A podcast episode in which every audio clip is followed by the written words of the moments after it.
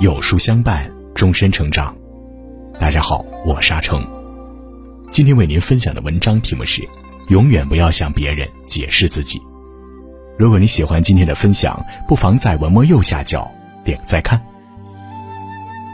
李敖先生曾说：“有时解释是不必要的，敌人不信你的解释，朋友无需你的解释，懂你的人无需多言，也知你心事。”不懂你的人费尽口舌，照样贤喜丛生。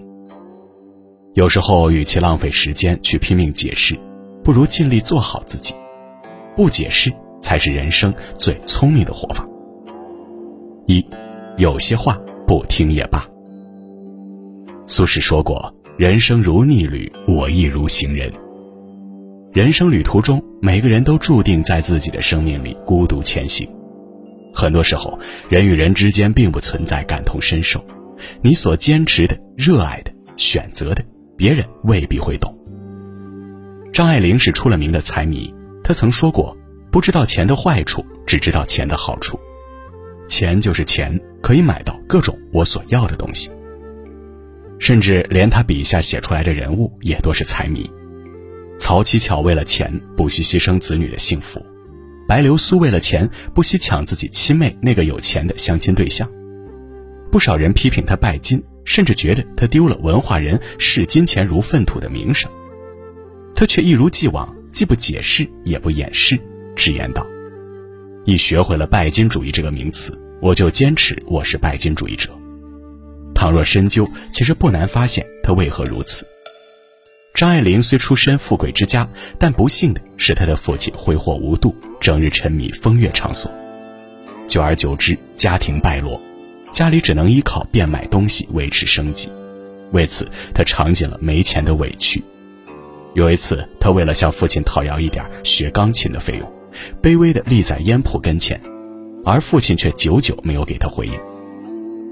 从小缺钱的经历，让她从骨子里对钱分外重视。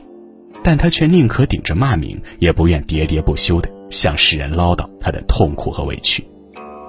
知我者为我心忧，不知我者为我何求？世事炎凉，人情冷暖，倘若真不狠狠扎到自己身上，别人根本就难以感同身受。就像村上春树说过：“世上存在着不能流泪的悲哀，这种悲哀无法向人解释，即使解释，人家也不会理会。”酒的干烈，喝过的人方知；药的苦楚，服过的人才懂。道尽千言万语，未必迎来懂你的知音。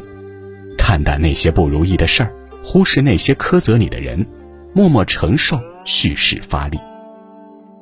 因为没有任何人可以体会你所面临的境遇。二，有些人不必理睬。常言道：“井蛙不可语海。”夏虫不可语冰。站在山脚的人永远不懂山顶的风景有多么震撼，甘居溪畔的人终究不懂大海的波涛有多么汹涌。层次不同，不必解释。有这样一个故事：一位知名棋手正在自家院子认真钻研棋局，忽然有位陌生的客人前来拜访他。客人见到他，戏谑地说：“听说您是世界上最懂围棋的人。”那您知道棋盒里到底有几枚棋子吗？棋手闻言微微一笑，黑子一百八十一枚，白子一百八十枚，总共三百六十一枚。客人听后哈哈大笑，立马反驳道：“你错了，只有三百六十枚。”说完，他悄悄拿出刚才趁棋手不注意从棋盘里拿走的一枚棋子。棋手的学生知道客人是来找茬的，便忍不住和客人争论起来。骑手见状，却让学生退下，连声向那人道歉：“您说的对，确实是我错了。”客人嘚瑟道：“怎么样，我赢了你吧？”于是这才潇洒的离去。学生很生气，便问骑手：“这人明明是在捣鬼，您为何不据理力争？”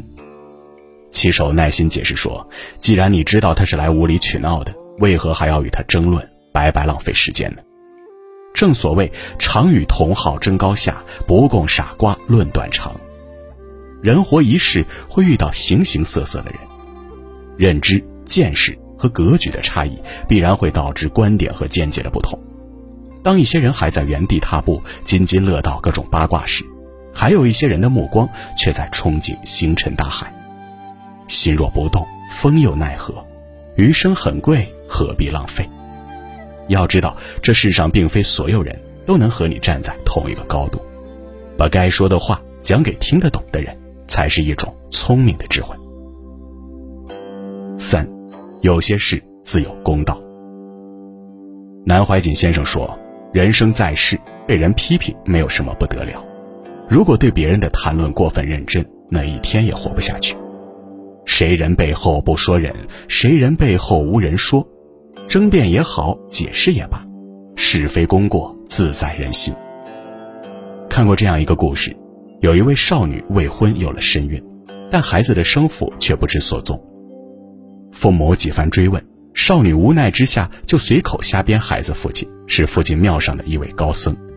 于是父母气哄哄地带着孩子找到高僧，要求高僧承担责任。高僧得知后，淡淡说了一句：“这样子。”啊便默默接下了孩子。镇上的人得知后，纷纷辱骂高僧，甚至有人朝他扔鸡蛋，恨不得把他赶出小镇。但高僧却不为所动，每天用心抚养孩子。直到半年后，孩子的生父找上门来，少女这才承认当初自己冤枉了高僧。揭开真相后，镇上的人纷纷来向高僧道歉，高僧又是淡然一笑：“是这样子。”便把孩子交还给了少女，照旧安心过自己的日子。小和尚不解，问高僧当初为何不出来辩解，高僧却说：“倘若能解少女之困，拯救一个无辜的小生命。”被误解又有什么关系呢？海纳百川，有容乃大。任何一个人都可能被误解，任何一个决定都可能遭质疑。与其过于在乎别人的评价，被纷繁复杂的流言蜚语所扰，不如选择静水流深，以实际行动来做出回应。有道是：“路遥知马力，日久见人心。”你是什么样的人，终究会被世人所发现。不必解释，无需讨好，做好自己，问心无愧就好。四，不解释，走自己的路。佛曰：人生本过客，何必千千结？世事无常，人事变迁，有太多的纷纷扰扰。与其争辩，不如争气；与其解释，不如行动。真正有智慧的人，低头行路，笑对荣辱。他们从来不会活在别人嘴里，更不屑活在别人眼里。北宋大臣吕蒙正年轻时白天在寺庙蹭饭，晚上睡在破庙，衣不蔽体，风餐露宿。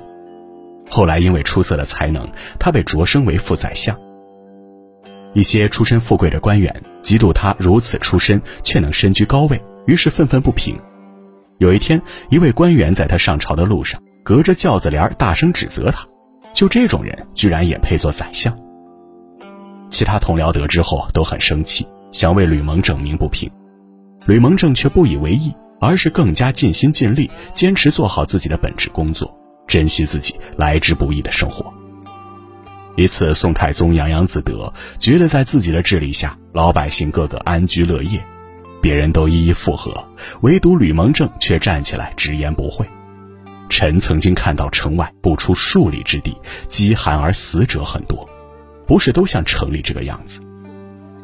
如此一番话，惹得宋太宗分外扫兴，别人笑他傻，差点因为直言给自己惹来杀身之祸。而他并没有理睬他人的意见与耻笑，始终坚守自己的初心，鞠躬尽瘁，为民请命。最终，吕蒙正因为宽厚的品行和杰出的政绩，让世人所折服。有句话说：“嘴巴是别人的，但人生是自己的。是是非非皆是经历，功功过过都成往事。若想活出闪耀的人生，需要的并非解释与争执，而是坦坦荡荡做好自己。”有位哲学家曾说：“你永远都不会知道别人嘴里的你有多少个版本。越解释越抹黑，越争辩越受伤。”有人的地方就有江湖，有江湖的地方便有闲言碎语。高山终究会耸立云端，雄鹰自然会展翅翱翔。公道自在人心，功过自有人评。点亮再看，愿余生纷扰里，我们能够活成自己。